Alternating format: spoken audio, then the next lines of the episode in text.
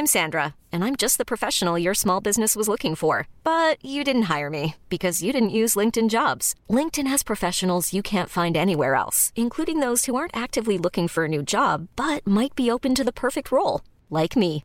In a given month, over 70% of LinkedIn users don't visit other leading job sites. So if you're not looking on LinkedIn, you'll miss out on great candidates like Sandra. Start hiring professionals like a professional. Post your free job on linkedin.com/achieve today. Salut, c'est Daryl et tu t'apprêtes à écouter la vraie interview de Bouscapé. Notre format d'interview dans lequel on revient longuement et sans concession sur la carrière d'une personnalité, qu'elle soit producteur, rappeur, acteur ou sportif. Bonne écoute. Où est-ce qu'on se trouve aujourd'hui? Au Parc des Princes. Pourquoi le parc? Le parc parce que, au-delà du fait que je sois supporter, c'est un symbole pour nous les, les Parisiens. Les deux gros symboles pour moi, c'est la Tour Eiffel et le Parc des Princes. Et je passe plus de temps euh, au Parc des Princes qu'à la Tour Eiffel. Donc pour moi, ce, ce lieu, il me représente un peu plus. Aujourd'hui, pour une fois, je m'adresse euh, à quelqu'un qui est très reconnu dans l'industrie musicale, mais qui reste quelque peu identifié euh, par le grand public. Là, je le fais rarement, mais avant de commencer, est-ce que tu peux te présenter en quelques mots pour celles et ceux qui ne te connaissent pas? Oumar Digno. Je m'appelle Oumar. Ça fait une quinzaine d'années que je travaille dans l'industrie de la musique. Je suis originaire du 91. Je suis producteur. J'ai jamais euh, fait autre chose que manager en fait. J'ai commencé comme ça. Je pense que c'est avec des échanges de, de, de, de, de visions et d'idées que les premiers artistes avec qui j'ai travaillé m'ont fait confiance tout de suite. Il y, a des, il y avait Pete Bacardi, il y a Kennedy qui a suivi juste après, si je dis pas de Ouais, bêtises. Au-delà d'être euh, compétent, j'imagine, comment t'expliques que qu'on t'ait confié des artistes à succès comme ça à cette époque-là Ouais, je manquais d'expérience, mais je manquais pas d'envie. Tu vois, je manquais pas d'envie et je pense que j'avais quand même des idées. Sinon, les mecs, ils, ils m'auraient pas fait confiance comme ça. Je pense que tout tourne autour du, des, de, discussions qu'on a pu avoir et, euh, et de, de ma vision. Parce que pour avoir de la vision, t'as pas besoin d'expérience. L'expérience, c'est vrai que tu en as besoin, mais le plus important, c'est ton amour et ta culture. Et je pense que c'est ça qui, qui crée les affinités entre, entre les hommes dans notre métier. Ça démarre par ça, en, tout cas. Ce qui crée le premier feeling, je pense que c'est euh, c'est déjà la culture. Le fait déjà que quand on parle entre nous, nos échanges ils soient sincères, qu'ils vont dans le même sens. On comprend qu'on vient de- des mêmes milieux, qu'on écoute les mêmes choses, qu'on qu'on aime les, tu vois, qu'on l'environnement il est il est similaire. C'est ça qui crée la confiance, tu vois. Et je pense que c'est ce qui a c'est ce qui a tout déclenché.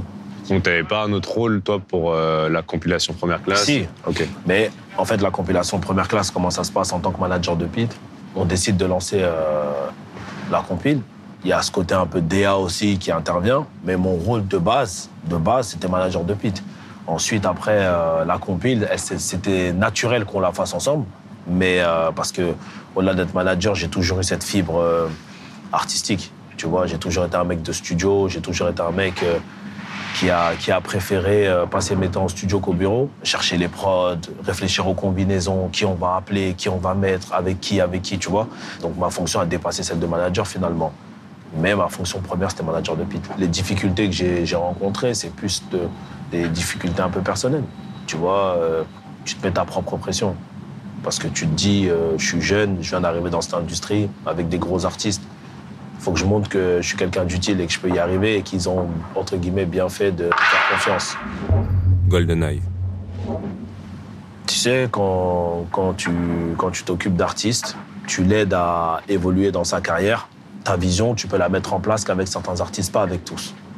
Et tu as toujours la frustration de te dire que, putain, si j'avais mon propre label, eh ben, je pourrais un peu plus facilement mettre en place ma vision. Parce que quand tu es juste manager, entre guillemets, bah forcément, bah, il y a la maison de disques peut-être, ou l'artiste, ou le producteur, ou quoi. Tu as beaucoup de gens finalement autour de l'artiste qui décident et que l'avis du manager reste qu'un avis. Avoir une responsabilité un peu plus grande, avoir euh, un peu plus mon mot à dire sur le marketing, sur l'image, sur la promo, sur l'artistique.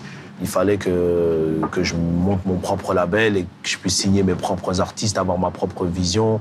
Mais c'est vrai que quand tu es producteur, que tu es manager, l'artiste te fait beaucoup plus confiance parce que finalement, il parle avec moins d'interlocuteurs. Tu vois, ça veut dire qu'on est entre nous, on fait notre salade à nous, et il y a moins de gens qui, ont, qui peuvent interférer entre toi et l'artiste. Tu vois, et c'était ça qui était important pour moi. Donc c'est là que tu crées GoldenEye. Ouais. On est en quelle année? GoldenEye, c'est 2007. Donc en fait, je me rendais compte à cette époque-là que euh, tu peux être le meilleur rappeur que tu veux, mais si t'as pas le son, c'est compliqué. Et moi, euh, je sais que tout le monde a toujours voulu avoir des artistes, des rappeurs, des machins, des machins. Et moi, je me suis toujours dit non. Moi, j'ai envie d'apporter ce qui manque au game. Et ce qui manque au game, en fait, c'est avoir un pool de producteurs, genre euh, super fort, et justement participer de manière différente à l'industrie, au mouvement, sans forcément euh, être juste producteur ou manager de rappeurs. Et j'ai voulu passer par justement les beatmakers parce que pour moi, ils sont aussi importants que les chanteurs, que les auteurs, que tu vois. Parce que sans eux, concrètement, le game il tourne pas. L'âme de la musique, l'essence de la musique, ça part de ça. En vrai, les beatmakers, c'est tellement important dans notre industrie. Ben moi, je vais monter un pool de producteurs et on va, être- on va essayer d'être le son. On va alimenter le rap français et on va donner du son au rap français. Et, euh, et ça a commencé comme ça. La première personne avec qui j'ai eu des affinités en tant que beatmaker, en tant que dans la musique, avec qui j'étais tout le temps, tout le temps, tout le temps, tout le temps, c'était genre mon gars, c'était Spike Miller. Et lui était producteur. Et puis c'était une vision différente. Moi, je fais pas de musique, lui, il fait de la musique, donc c'était un, un bon échange. Tu vas signer qui chez GoldenEye Cannibal Smith, Blastar, Richie Beat. Et en artiste, j'ai signé un rappeur qui s'appelait Dixon au début. C'est le premier artiste que j'ai signé sur GoldenEye en tant que rappeur. Et, euh, et après, j'ai signé Joke. One Beat. Moi, au One Beat, déjà, c'est pas mon projet. C'est un projet qu'on a fait à plusieurs. Avec euh, Narbé, avec Spike, avec Ben et Frank de Deadline.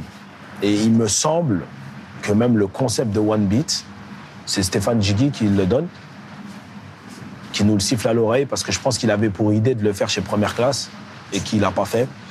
Et One Beat, ouais, c'était, c'était super novateur et ça va dans le sens justement de ce que je te disais tout à l'heure. C'est que pour nous, le plus important à ce moment-là, en tout cas pour moi, c'était les producteurs.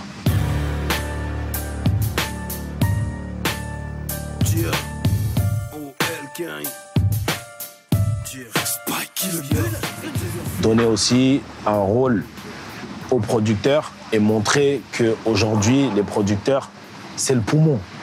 Un projet comme One Beat, ça a été super euh, précurseur dans le game de mettre les producteurs en avant. Aujourd'hui, j'entends beaucoup les producteurs se plaindre de on n'est pas mis en avant, on n'est pas mis en avant. Mais en tout cas, nous, en tout cas pour ma part, mettre les producteurs en avant, c'est quelque chose que je fais depuis que j'ai commencé la musique. Et ça, c'est le milieu des années 2000. Moi, pour ma part, j'ai rien à me reprocher à ce niveau-là. J'ai toujours fait en sorte que les producteurs existent, que les producteurs euh, soient reconnus. Et un projet comme One Beat, ça a mis beaucoup de lumière sur ce qu'est le beatmaking. Et je me demande si c'est pas même le plus gros projet en France euh, en termes de, de lumière sur le beatmaking pour mettre en valeur un beatmaker. Parce que vraiment, ça, ça a déclenché quelque chose de, de spécial pour les beatmakers. C'est vraiment une, euh, une réussite pour moi, ce projet, parce qu'il y a encore des gens qui m'en parlent aujourd'hui. Et en plus, ça a été un projet en termes de rap qui a permis aussi de propulser une nouvelle génération, parce qu'on s'est attelé un peu à la nouvelle génération qui arrivait à l'époque. Et ça a été vraiment un plaisir de faire ce projet parce que c'était super original et enrichissant euh, artistiquement. Et musicalement, j'ai beaucoup appris avec ce projet. Beaucoup appris avec ce projet. J'en ai que des bons souvenirs. Parce que finalement, tu sais, les beatmakers, en tout cas ceux avec qui moi je bossais, ils n'avaient pas cet ego de briller, etc. Ils voulaient juste servir la musique. Ils voulaient juste euh, délivrer des prods pour que les rappeurs soient le plus à l'aise et faire des gros titres. Ils n'avaient pas l'ego de briller, de forcément montrer c'est moi, c'est pas moi.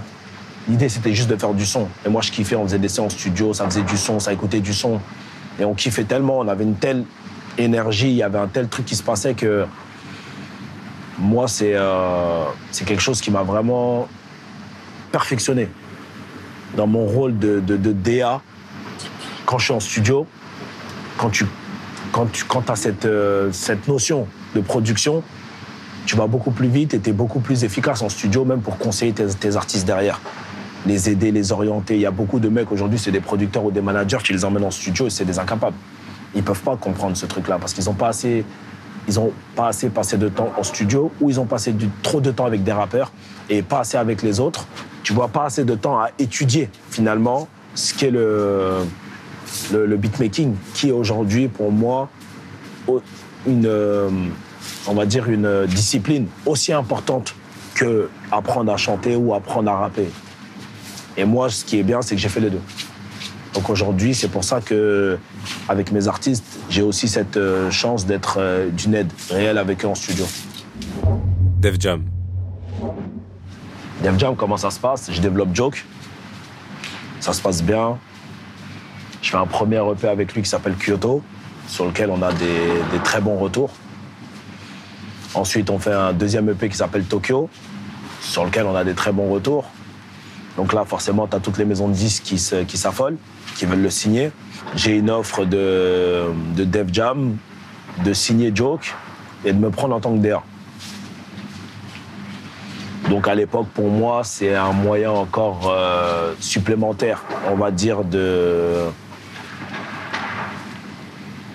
d'apprendre. Tu sais, quand tu es indépendante extérieure, il y a plein de choses que tu comprends pas de ce qu'ils font. Mais pourquoi ils font ça comme ça? Pourquoi ils font ça comme ça? C'est nul, c'est pas bon. C'était. Des fois, tu te dis bon, le meilleur moyen de comprendre, c'est d'y aller. Et en tant que gars qui a envie d'ouvrir son propre label, euh, on va dire plus tard, même si j'avais déjà ouvert GoldenEye, mais j'avais pas signé vraiment de rappeur, c'était vraiment autour du beatmaking. Mais je me suis dit, demain, si je suis amené à signer des, des artistes, maintenant plusieurs, un, deux, trois, quatre, il me manque ce, ce côté un peu interne, inside. Et pour moi, ça a été une opportunité sur le coup que je pouvais pas refuser. Et t'as jamais eu peur que- qu'on te reproche, peut-être qu'on l'a fait d'ailleurs, un conflit d'intérêts? Moi, on me propose un truc, j'y vais. Mon business, il était là, c'était pas une cachette. Hein. J'allais pas mettre GoldenEye à la poubelle parce que je travaille chez, chez, chez, Def Jam. J'ai des, des producteurs avec qui je travaille depuis des années, avec qui on a fait des tubes dans tous les sens. Je vais pas me cacher. Non, moi, c'était une condition que, que tout le monde savait, en fait. Et en vrai, de vrai, de vrai, euh, conflit d'intérêts, il y, en a- il y en a sans en avoir. Demain, que je sois chez Def Jam ou pas, si j'emmène une prod de Richie, si j'emmène une prod de Blastar, j'emmène une prod de Smith, elle tue, elle tue, elle rentre, que je travaille chez Def Jam ou pas.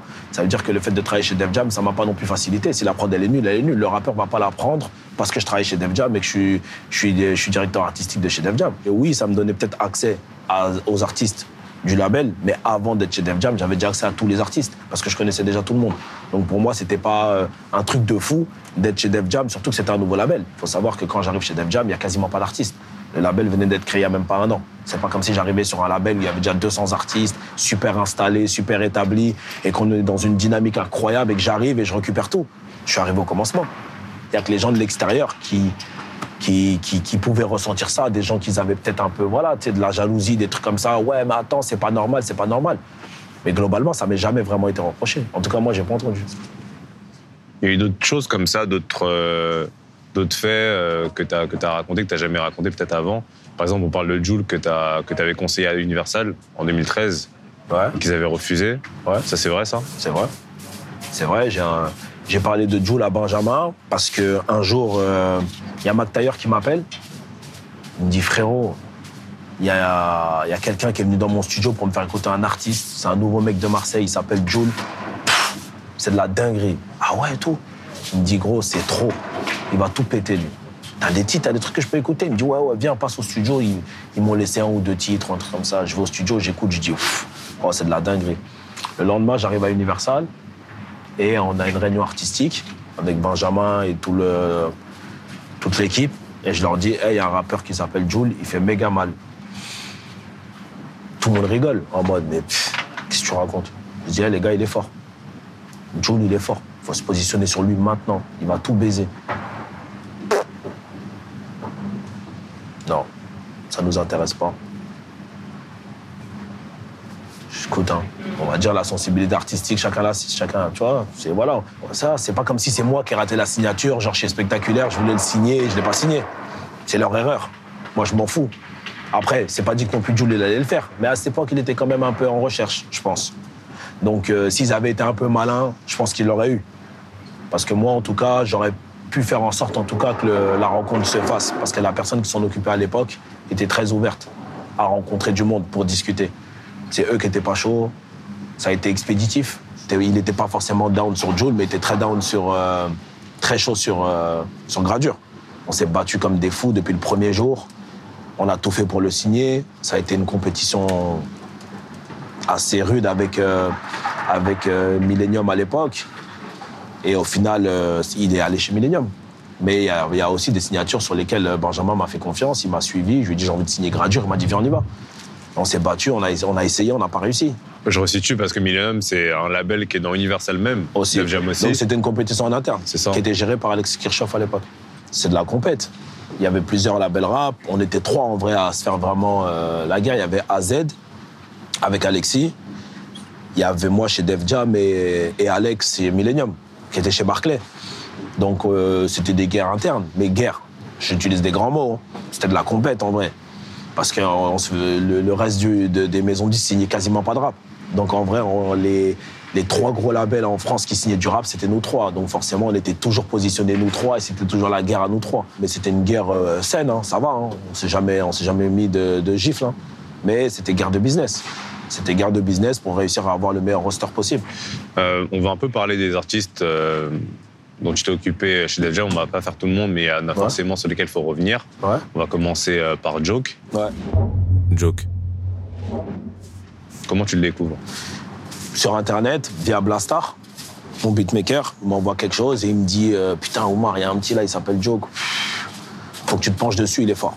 Ah ouais, sérieux? Ouais, ouais, ouais, il est vraiment fort. Tout ça, tu devrais regarder. Je regarde. Et là, ouais, direct. Je dis Ah ouais, lui, il a un truc. Et c'est le genre d'artiste sur lequel je me suis dit Ça, je peux me positionner. Parce que c'est trop différent de ce qui se fait.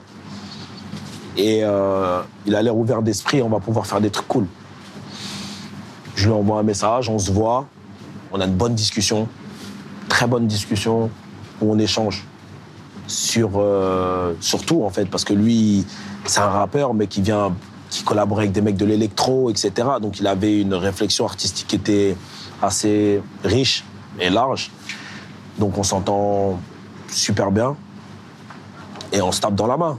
On fonce ensemble. On se dit vas-y, c'est parti. Donc euh, quand je le signe, on fait MTP en thème pour annoncer la signature chez GoldenEye. Et euh, c'est le premier morceau euh, de Joke avec nous, produit par Richie Beat. Et, euh, et je pense que c'est aussi ce qui lance sa carrière officiellement dans le rap game, tu vois. C'est ce morceau qui déclenche tout. Toc toc, je suis à ta porte. Je te fume comme le tabac, je te prends à la gorge.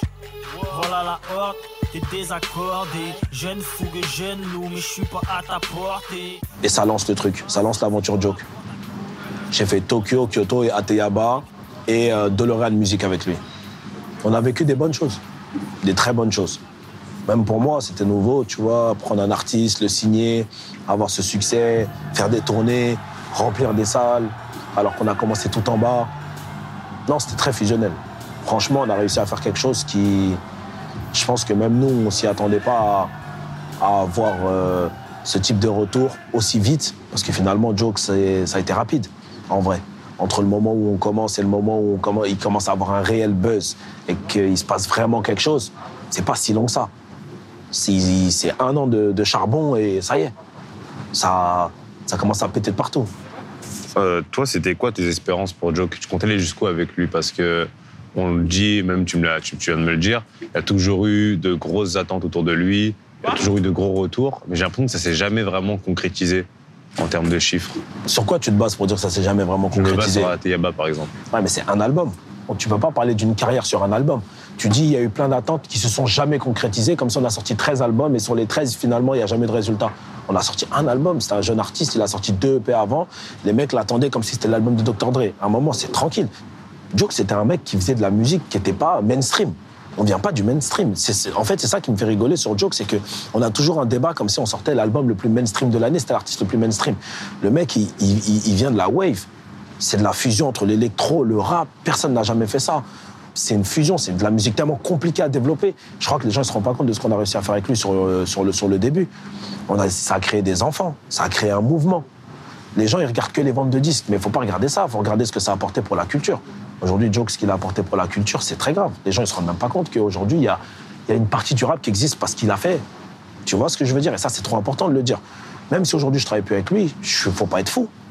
Faut, faut être, faut être réaliste. Il me semble qu'il faisait partie des albums les plus streamés à l'époque sur Spotify.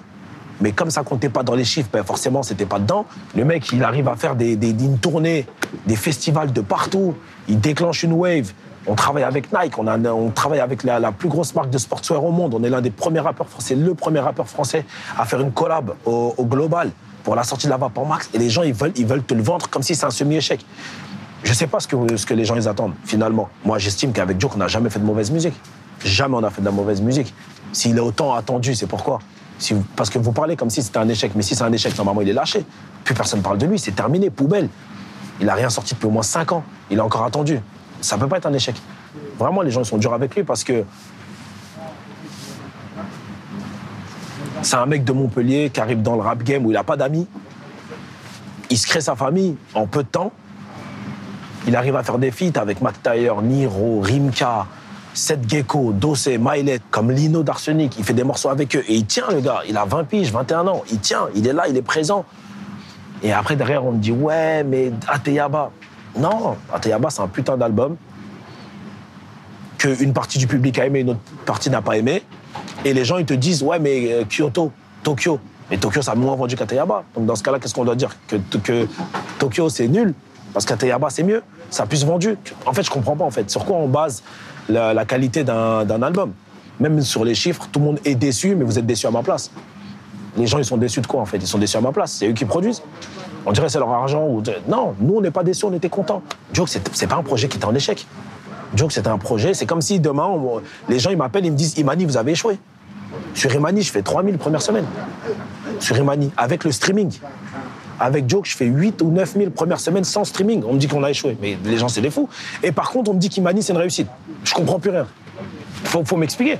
Je, je regarde pas une carrière sur un album et surtout pas sur un premier album. Un album.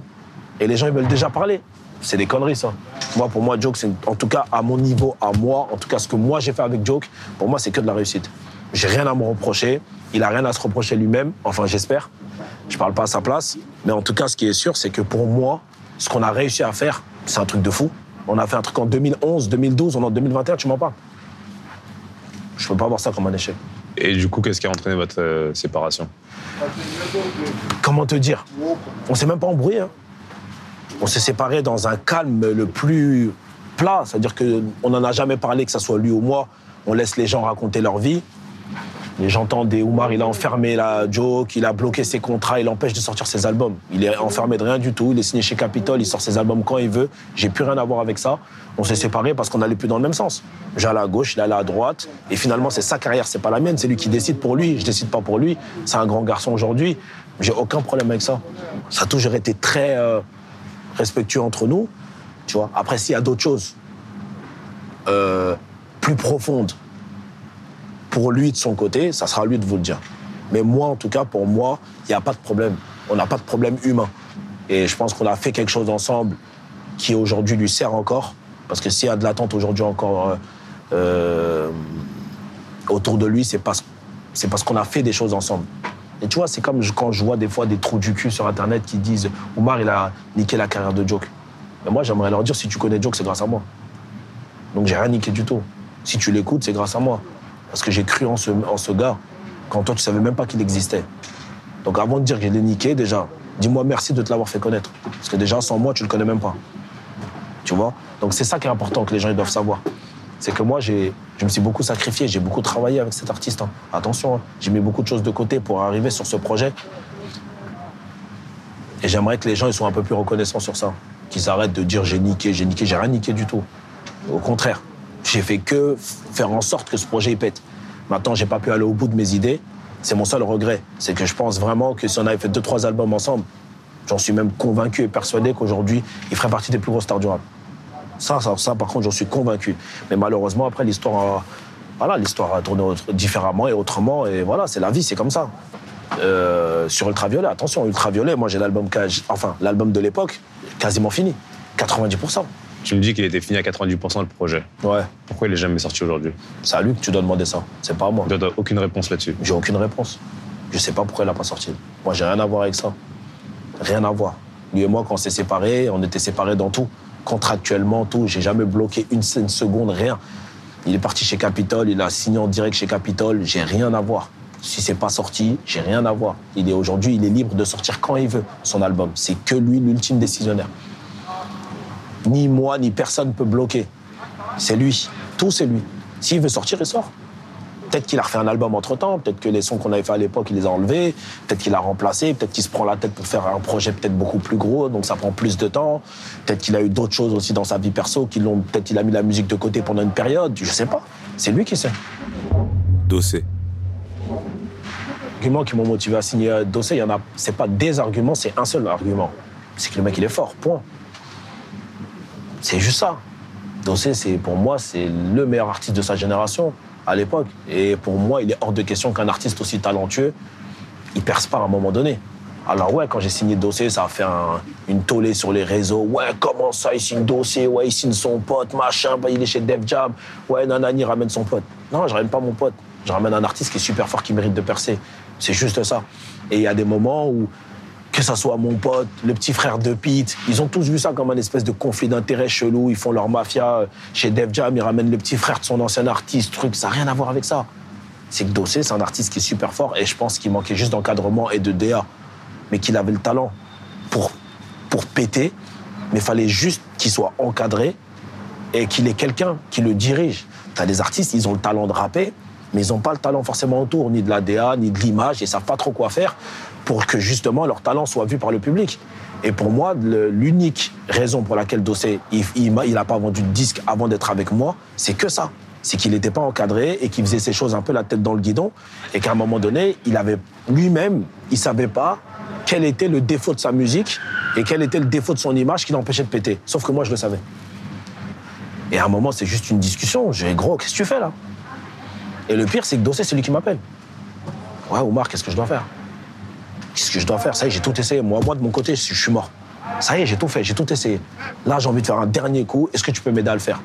Il dit non, on va pas faire un dernier, un dernier coup. T'inquiète pas. Je sais ce qu'on va faire. On s'est tapé dans la main, je l'ai signé et après, vous connaissez la suite. C'était le faire passer un, un step artistique que lui-même, il n'était pas. Il, il savait même pas qu'il était capable d'aller là-bas.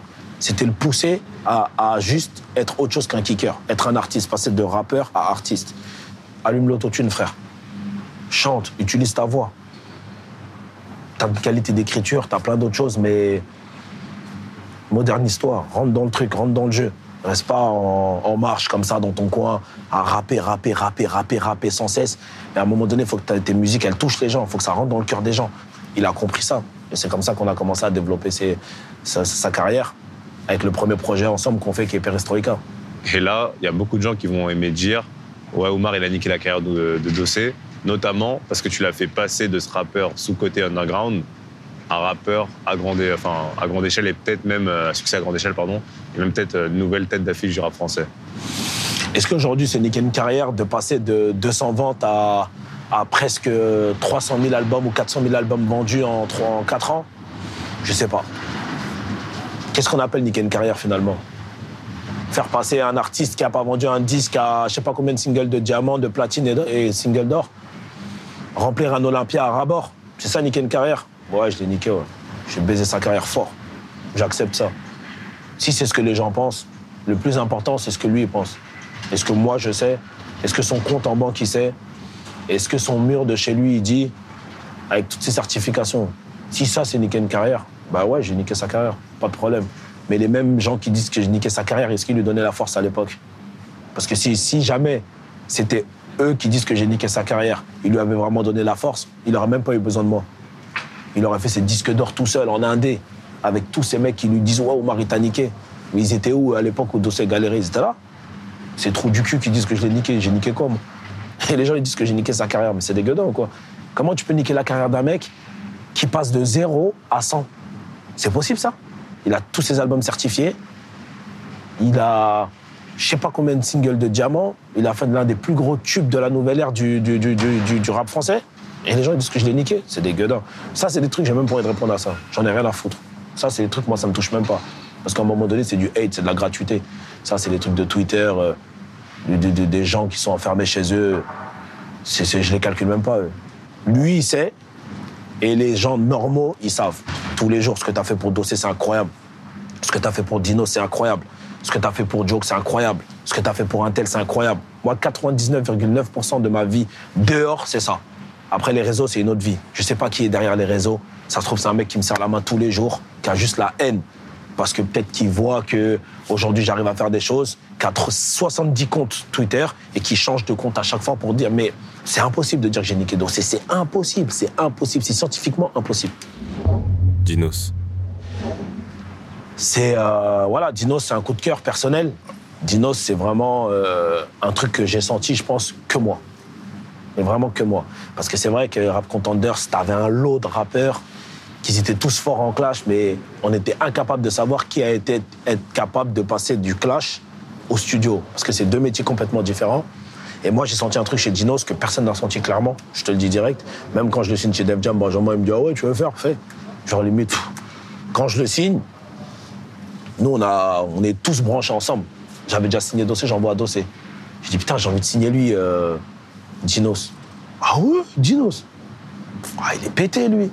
Tu veux signer Dinos? Dossé, il a dit ça? Directement, Dossé. Dinos, il sait ça? Bien sûr qu'il sait. Je crois, non, on est une famille, on se dit tout. C'est le premier à m'avoir dit le signe pas. Donc c'est le premier, le premier c'est lui. Il m'a dit le signe A. Moi je vois, rien- je vois rien en lui. Je dis ah ouais carrément, t'es hoche comme ça. Il me dit franchement gros, moi je sais pas. Encore joke, bon, vas-y j'ai capté. Au début c'était un peu, mais j'ai capté. Mais Dinos, alors là, là je vois R. Je dis ah ouais carrément. Je dis ben tu vas voir. Il m'a dit ok je vais voir. Voilà, voilà où on en est aujourd'hui.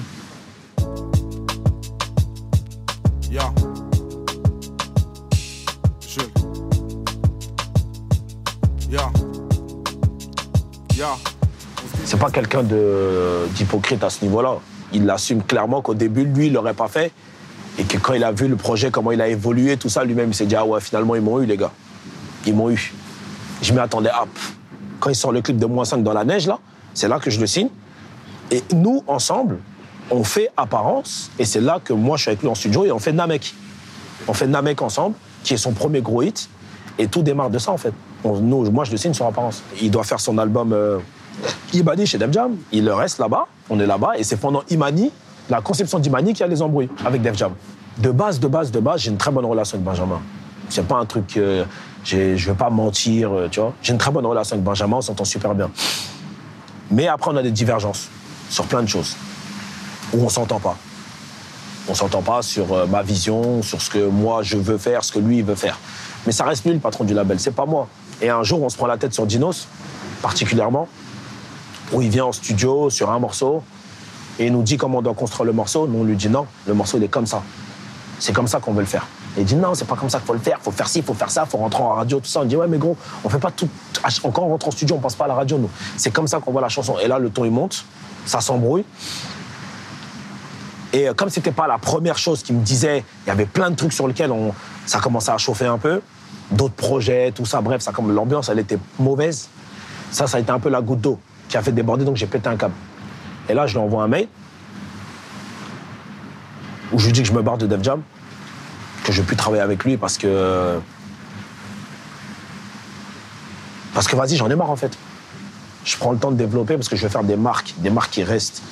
Et lui, j'ai l'impression qu'il ne te donne pas le temps d'installer une marque. Il faut que ça pète tout de suite, sinon c'est compliqué. Et vu qu'à côté de ça, il y a la crime qui pète, il y a SCH qui pète, et tout ça c'est chez nous, lui, pour lui, tout doit péter de la même manière.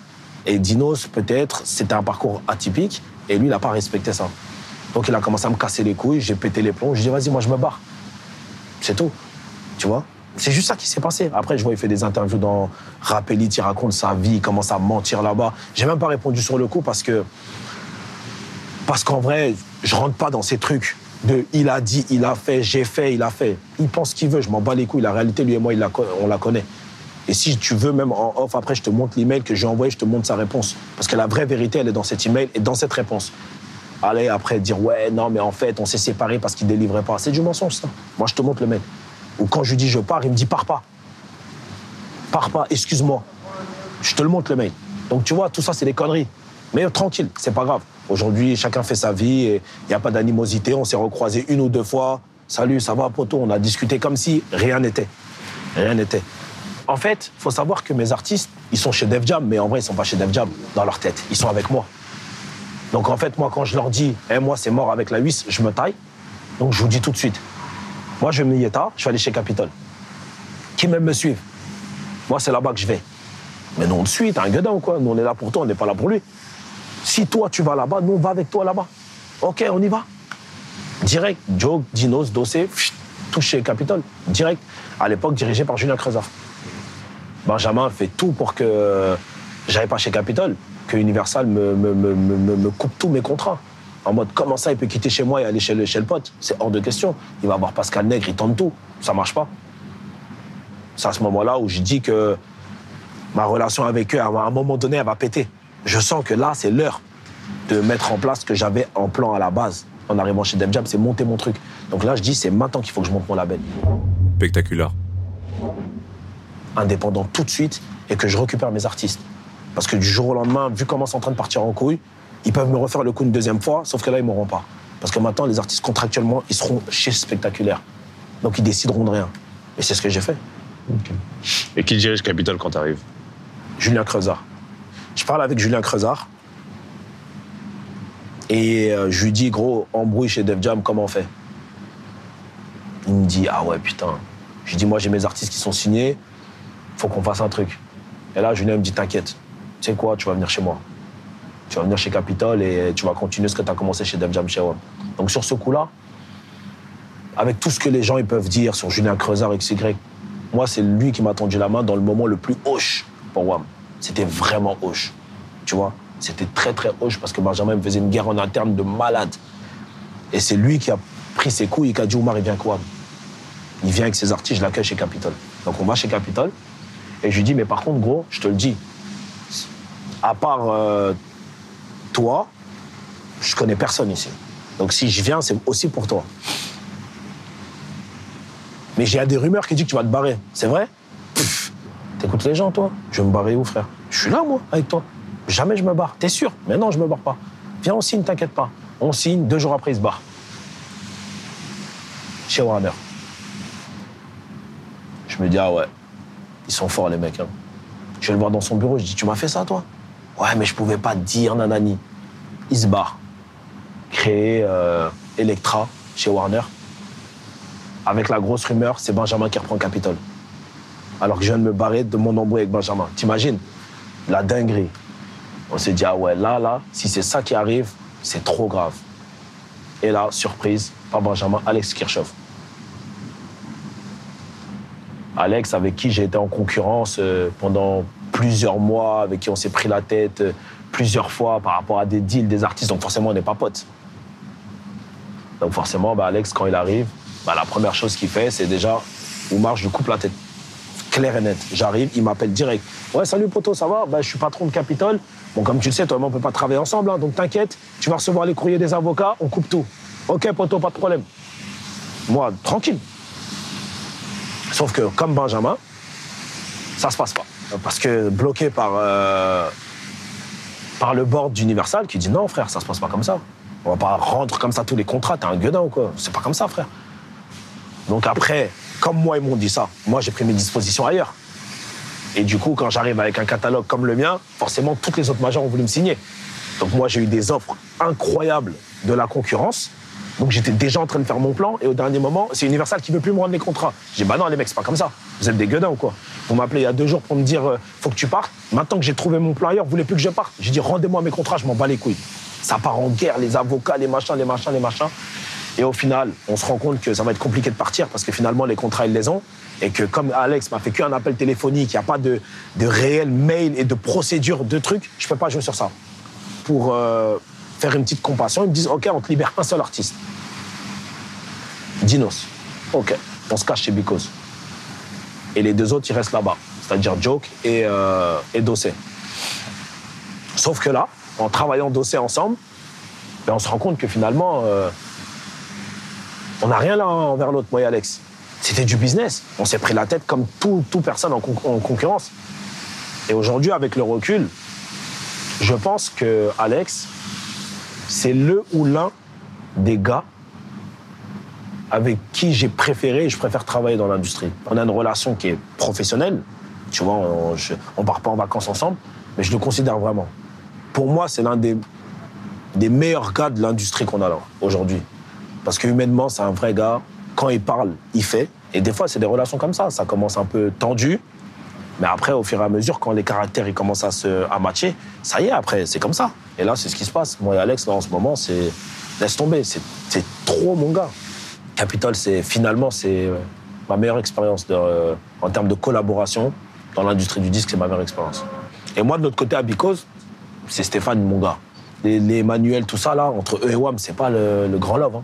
Beaucoup de paroles au moment de signer Dinos, mais finalement, au moment de le travailler, c'est moi, Stéphane, l'équipe de Bicos Urbain qui bosse, Balthazar, tout ça. Mais l'autre là-haut qui parle, qui jacte avant de signer, je vais t'emmener là-bas, je vais faire ci, je vais faire ça, que des paroles. Le jour où tu signes le contrat, le mec il disparaît.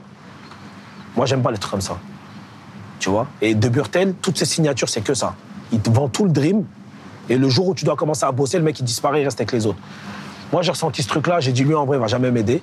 Même si on n'a pas besoin de lui pour travailler. Mais de temps en temps, quand on te promet quelque chose, fais-le. Si tu me promets rien, viens même pas au rendez-vous, tu me laisses faire mes trucs avec Stéphane, eh ben, on reste entre nous. Toi, tu n'existes pas dans mon business, mais le mec, il veut venir au rendez-vous, il veut écouter les albums avant qu'ils sortent, il te donne son avis. Oh, avec ça, on peut faire ci, on peut faire ça, on peut faire ci, on peut faire ça.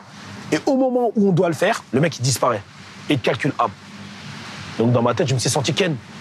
Je me suis taillé. C'est tout. Et on est retourné à Universal. Et au moins, avec Alex, quand on se dit, on fait, on fait. Je veux plus de menteurs dans mon, dans mon business. Je veux pas de menteurs. Pas de mecs qui me vendent des promesses. Je suis pas un gosse. Tu me racontes pas des. T'es pas là pour me vendre le Père Noël. Si tu peux, tu peux. Si tu peux pas, tu peux pas. Mais tu me vends pas du rêve. Et lui, il, m'a- il a essayé de me vendre du rêve. Alex nous a rendu le contrat plus tôt. Pas grave, frère. Tranquille. Tu nous as rendu le contrat, mais aujourd'hui, tu as compris. Tout le monde a le droit à l'erreur. On s'est serré la main et vas-y, c'est reparti pour un tour. Et, de, et là, on est content. Tout se passe bien. On revient un peu spectaculaire. C'est à ce moment-là, quand tu as créé le label, Ouais. que tu commences à travailler concrètement avec la crime. La crime. Même malgré le fait qu'il était signé chez Def Jam à l'époque, mais Exactement. t'occupais pas de lui, si je dis pas de bêtises. Hein à l'époque, il était signé chez Def Jam. Si, en fait, indirectement, oui, parce que j'étais DA. Donc, on a été amenés à, à- à être ensemble. Tu vois, je pars avec lui en Algérie pour faire le clip de Pocket Coffee. On est lui et moi. On, crée une relation incroyable à ce moment-là. On a toujours été comme ça. Mais c'est vrai que quand je parle de Def Jam, ça crée une cassure. Parce que lui, il est là-bas avec les autres et moi, je suis là-bas de mon côté avec les miens. Donc, forcément, ça crée une cassure. Mais après, quand on s'est revus, on s'est croisés par accident dans un studio, il était avec Mister You. Oh mon frère, c'est une dinguerie, prise dans les bras, tout, directement. Ah non, mon ref, faut qu'on soit branché. On est resté branché. Un jour, il m'appelle, il me dit Gros, faut que tu deviennes mon manager. C'est mort. T'es mon gars, j'ai confiance en toi, c'est mort. Allez, c'est parti. Et c'est comme ça que ça se fait. On est quand? Après Repro 3 Après Repro 3, c'est quand il. En fait, il fait son album, La Crime, double album. Il le fait aux États-Unis, tout seul. Et euh, il me fait écouter l'album. Je lui donne, mon avis. On rebosse quelques titres. Mais voilà, il, il avait besoin de se retrouver, de faire de la musique qu'il avait envie de faire. Je pense qu'à cette époque-là, il était un peu euh, dans une période particulière de sa vie et qu'il avait besoin de, de se retrouver face à lui-même. On le sort dans des conditions pas faciles. Et il se passe ce qui se passe, mais c'est plus un album où en vrai on le sort pour euh, créer notre relation humaine, en vrai. C'est 4. Où vraiment là c'est lui et moi de A à Z. Par rapport à l'album éponyme, La Crime, t'as jugé comment les retours suite à la sortie du projet? Les retours ils étaient pas bons. Nous on n'est pas de mauvaise foi sur ça. Karim c'est quelqu'un de très intelligent, c'est quelqu'un de... Il se ment pas à lui-même comme plein d'artistes qui font des mauvais disques et après qui vont crier partout que le disque était incroyable, c'est le public qui est con. Le disque était pas bon, c'est tout, faut pas se mentir. Le disque était pas bon, le disque n'était pas à la hauteur d'un artiste comme La Crime. C'est pas très grave, on va dire, dans une carrière de rater un, un album. Des Jon Snow, des trucs comme ça, c'est trop puissant, tu vois. Euh, le morceau avec Rick Ross, pour moi, c'est un chef-d'œuvre. Euh, Donc il y a des morceaux comme ça qui sont incroyables dans l'album, mais effectivement, si tu juges le global, c'était pas un gros disque. L'idée avec 4, c'était voilà, il y avait un mauvais environnement autour du nom de la crime pendant cette période-là. où c'est vrai que le public, il était très dur avec lui. Et on s'est juste dit, bon, écoute, viens, on fait un projet qui les tue. Artistiquement, quand même, il y, a- un parti pris, parce qu'il s'engage dans la drill, sur certains titres, tout ça, mais c'est du lacrime. C'est du lacrime, pas forcément de prise de risque énorme au niveau de l'artistique, s'entourer des gars avec qui il a une bonne entente, d'où les feats, etc. Et surtout avoir une touche avec des producteurs qui l'aident vraiment. Donc c'est pour ça qu'on a travaillé quand même avec beaucoup de gros producteurs. Et, euh, et voilà, Ripro 4, c'était vraiment le projet du repositionnement de la crime dans le rap jeu, dans le paysage. En mode, bon, ok, d'accord. Sur ça, on a, on a merdé, mais sur la suite, on va pas merder. Et pour moi, on n'a pas merdé du tout. L'album qui arrive là est très important, parce que c'est l'album d'une nouvelle partie de sa carrière, peut-être, qui va se lancer si l'album est réussi. Moi, je pense qu'on a un très gros album, perso. Je trouve que l'album, il est incroyable. Artistiquement, on a réussi à faire quelque chose de fort. Moi, ma petite euh, fierté dans tout ça, c'est d'avoir réconcilié Corps et la crime, qui était quand même euh, pas gagné. Donc, pour tous les gens qui pensent que, euh, que moi et Corps, c'est chelou ou quoi, au contraire, c'est moi qui prends mon téléphone, qui appelle Corps, arrête de faire le con, qui dit à la crime, arrête de faire le con. Vous avez fait quelque chose d'historique à l'époque ensemble. Venons s'asseoir à trois et venons on les baise ensemble. C'est quoi ces conneries-là Ça part d'une photo. Hein. Je suis avec la crime dans un tourbus, on se fait un selfie, j'envoie à Corps. Je dis ton gars, je suis avec ton gars. Ça le touche, Corps, quand il voit ça. Il sait pas parler avec la crime depuis 5 ans, un truc comme ça. Il voit ça, il dit ah ouais. Je dis frérot, arrêtez vos conneries, venons, on y va là. Moi, je sais ce que j'apporte à la crime, je sais ce que Corps peut apporter à la crime. Et je pense qu'à trois, on est intouchable. Et on retrouve le rôle de réalisateur, sauf qu'après, voilà, les prods, elles viennent un peu de partout. Il y a beaucoup de prods de corps, il y a des prods de Mega, Ken il y a des prods de Chapeau, euh, Heisenberg, tout ça. On a bossé en, en famille, on a fait ce projet. Mais euh, voilà, Jamel, il chapeaute le projet parce que moi, en vrai, j'ai un côté DA, tout ça, mais je suis pas un artiste, je suis pas un producteur, je fais pas de son. Donc c'est quand même bien d'avoir un mec à côté de moi qui gère toute cette partie artistique réelle. Surtout que leur, euh, leur duo a déjà fait ses preuves. Nouvelle actualité. Écoute, ce qui se passe, c'est que voilà, j'ai signé plein de nouveaux artistes. Il y a Marie Plassard que vous connaissez déjà. J'ai signé un rappeur aussi qui s'appelle Momsi. J'ai un groupe d'Orléans aussi qui s'appelle la VV que je, je suis en train de développer. C'est-à-dire qu'aujourd'hui, c'est développer des nouvelles marques, encore et toujours, parce que c'est ça mon, mon vrai kiff, et faire en sorte que mes artistes en place soient toujours en place. Et j'espère en 2022 sortir un, projet de, tous mes artistes pour faire une grosse année. Donc euh, un gros retour de dossier euh, l'année prochaine, un nouveau Dinos, un nouveau Lacrim, et tous mes artistes en développement euh, présents, avec une grosse tournée de Dinos aussi l'année prochaine. Et voilà, hein, on continue à charbonner, on continue à charbonner. Tant qu'on a encore envie et qu'on a encore la foi, on va continuer à bosser dans ce sens-là. Dans la musique, maintenant, c'est plus d'un point de vue euh, business et d'un point de vue aussi un peu lobbying. J'aimerais que le mouvement hip-hop soit un peu plus puissant sur certaines institutions, qu'on arrive à, qu'on arrive à s'imposer un peu plus dans certaines choses. Peut-être avoir plus de médias pour nous, peut-être avoir plus d'événements autour de nous, peut-être avoir plus de cérémonies autour de nous, peut-être avoir des meilleurs rapports avec les marques, tous ces trucs-là en fait. Un truc pour que le, notre musique soit beaucoup plus en place et laisser un truc aux petits frères de vraiment costaud pour que quand après nous on va arrêter, eux ils puissent arriver dans un environnement où on a déjà quand même défoncé certaines portes pour eux.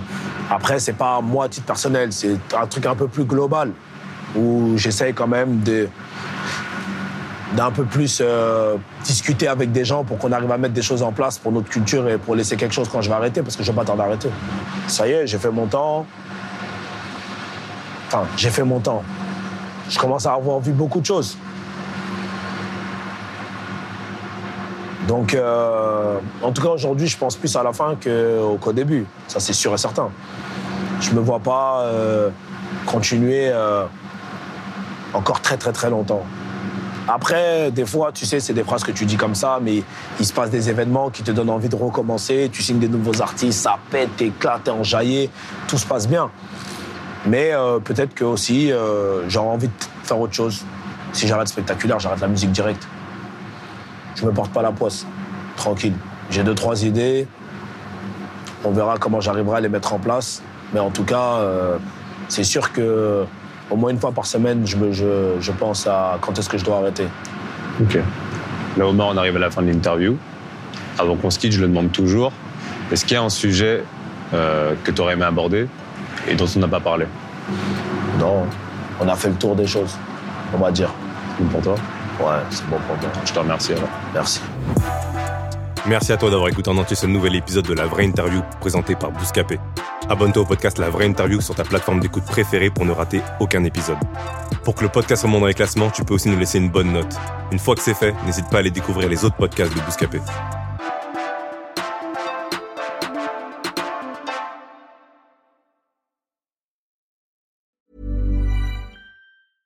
Hey, it's Paige DeSorbo from Giggly Squad. High quality fashion without the price tag. Say hello to Quince.